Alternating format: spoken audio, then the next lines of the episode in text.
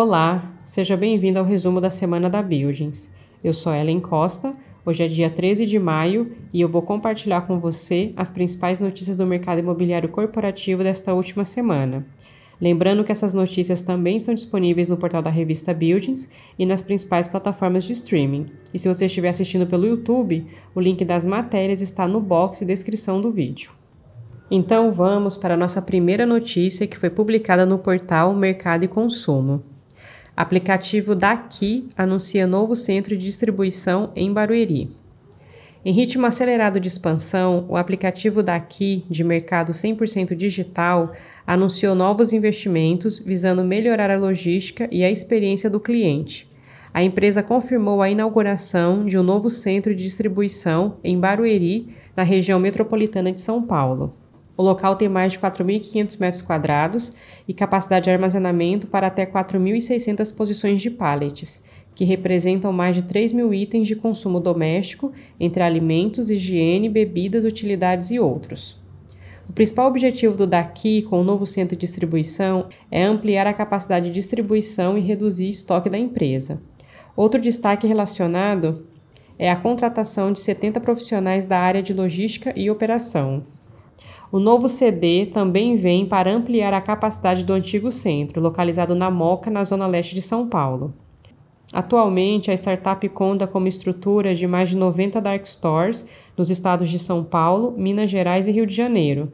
No Brasil, o daqui possui 1.700 SKUs e tem uma área de cobertura de mais de 700 km, considerado um unicórnio com menos de um ano.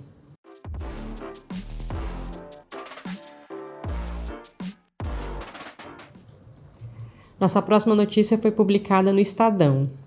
Itaim Bibi, na capital paulista, terá novo complexo imobiliário de mais de um bilhão de reais.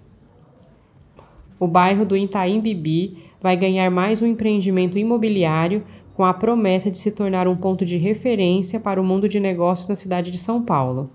A incorporadora SDI e a gestora Telos estão lançando o JK Square, complexo multiuso com escritórios, residências, lojas e hotéis, na rua Tenente Negrão número 100, perto da Avenida JK, arquitetura do escritório KPF. A obra vai exigir investimento de cerca de 300 milhões de reais e será financiada pelo Itaú. O terreno custou outros 150 milhões de reais. A expectativa da SDI e da Telos é que os aportes valham a pena. O valor geral de vendas estimado para o projeto totaliza 1,2 bilhão de reais, a obra deve ser entregue em 2024.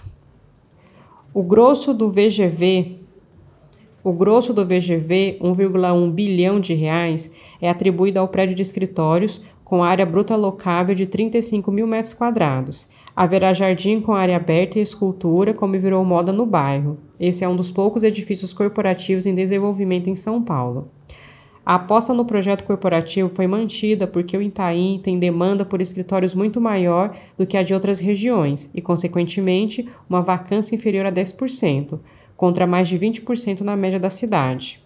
CDI e Telos pretendem alugar o prédio primeiro e só depois vendê-lo, a menos que haja uma proposta interessante antes disso.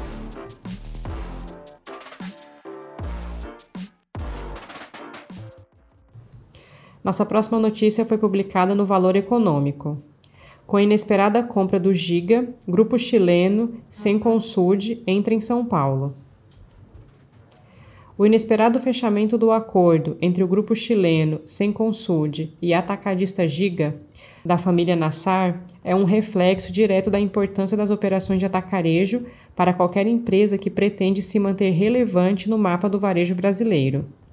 Ainda sinaliza que a Senconsud não deve ficar apenas assistindo à sua perda de terreno no país, enquanto redes regionais vão ganhando cada vez mais espaço.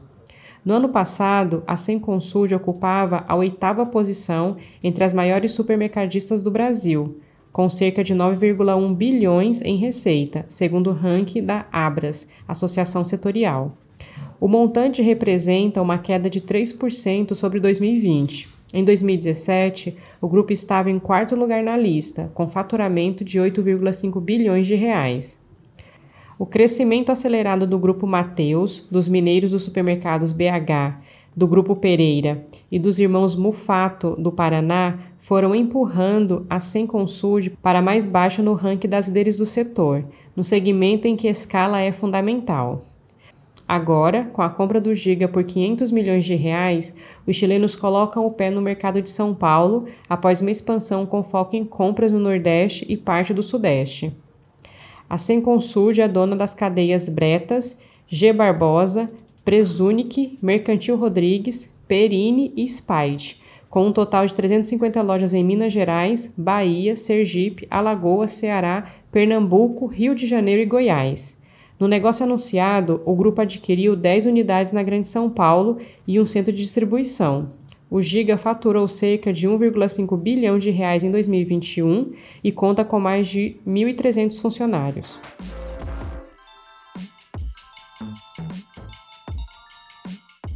Nossa próxima notícia foi publicada no Estadão.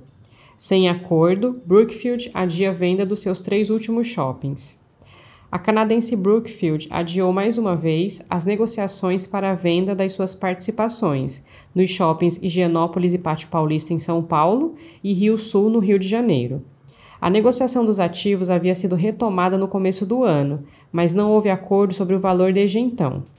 A Brookfield é a sócia majoritária nesses empreendimentos, com uma fatia de 50% e 55% em cada um deles. Essa fatia deve valer entre 2,5 bilhões de reais e 3,5 bilhões de reais, pelos cálculos de analistas. Há poucas pessoas com dinheiro na conta para assinar um cheque dessa magnitude.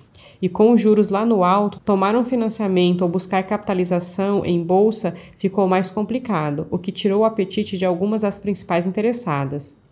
Os centros de compras ficam em bairros nobres e são voltados a consumidores de renda alta. O perfil é semelhante ao portfólio da Iguatemi e da Multiplan, vistas como candidatas naturais a uma negociação. A Iguatemi já tem uma fatia no Higienópolis, o que lhe daria direito de preferência entre os potenciais compradores. A tendência é o processo de venda dos ativos ser retomado só após as eleições, quando os juros e a inflação devem estar mais comportados. Os três shoppings são bons, dão lucros e a empresa canadense não tem um aperto financeiro que justifique pressa na negociação.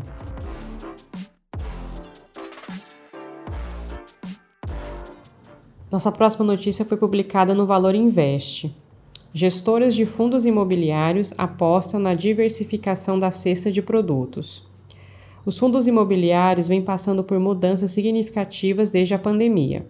Em 2020, quando empreendimentos como shoppings e lajes corporativas sofreram devido às mudanças restritivas, o IFIX caiu mais de 10%. Em 2021, no entanto, com a presença mais forte de fundos de papel no índice, o IFIX encerrou o ano com uma queda mais sutil, de 2,29%. Agora, com a inflação e juros altos, gestores apostam no formato híbrido desses produtos, que misturam investimentos em tijolo e papel e se preparam para aproveitar diferentes cenários. Esse formato diverso da cesta que compõe o produto funciona quase como um multimercado dos FIIs. Nele, gestores aplicam o patrimônio na construção ou exploração comercial de imóveis físicos, o chamado investimento em tijolo, além de comprar títulos atrelados ao mercado imobiliário, como certificados de recebíveis imobiliários e letras de crédito imobiliário, e até mesmo em ações de empresas no mercado imobiliário, os chamados investimentos em papel. Segundo um levantamento feito pela Quantum Finance, a carteira do IFIX, que vigorava em dezembro de 2021, contava com 48 fundos de tijolo, 31 fundos de papel, 14 fundos de fundos, os chamados FOFs, e 10 fundos híbridos, totalizando 103 produtos. Em abril de 2022, a carteira é composta por 45 fundos de tijolo, 33 de papel, 14 fundos de fundos, 12 híbridos, somando 104 ativos. É importante pensar que os produtos têm características diferentes, velocidades diferentes. No multimercado, o gestor compra 100 milhões de reais em ativos hoje e vende 100 milhões de reais. No fundo imobiliário, você não compra um prédio de 100 milhões hoje e vende amanhã. Então o tempo é mais dilatado, o gestor pensa muito mais em grandes ciclos.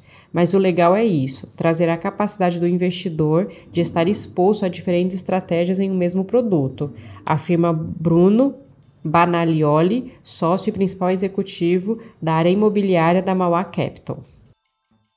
E antes de finalizar, te convido para conferir os artigos e outras notícias disponíveis no portal da revista Buildings e também no nosso canal no YouTube. Nesta semana, publicamos um artigo exclusivo sobre o novo Centro Logístico de Cajamar, o DCC, Center Cajamar, que alia infraestrutura de ponta à qualidade de vida dos seus usuários. Para saber mais, leia a matéria completa na revista Buildings. Além disso, também publicamos um artigo sobre a décima edição do Builds Exclusive, um dos principais eventos do mercado imobiliário corporativo que foi realizado na semana passada. Se você tem interesse em saber um pouco mais dos números e das análises atuais sobre o mercado de escritórios e logístico, não deixe de conferir esse artigo disponível no portal da revista Buildings. Então, por hoje é só. Vou me despedindo por aqui, desejando que você tenha um excelente fim de semana. Sou Ellen Costa e nós voltamos a nos falar então na próxima semana. Um abraço e até lá!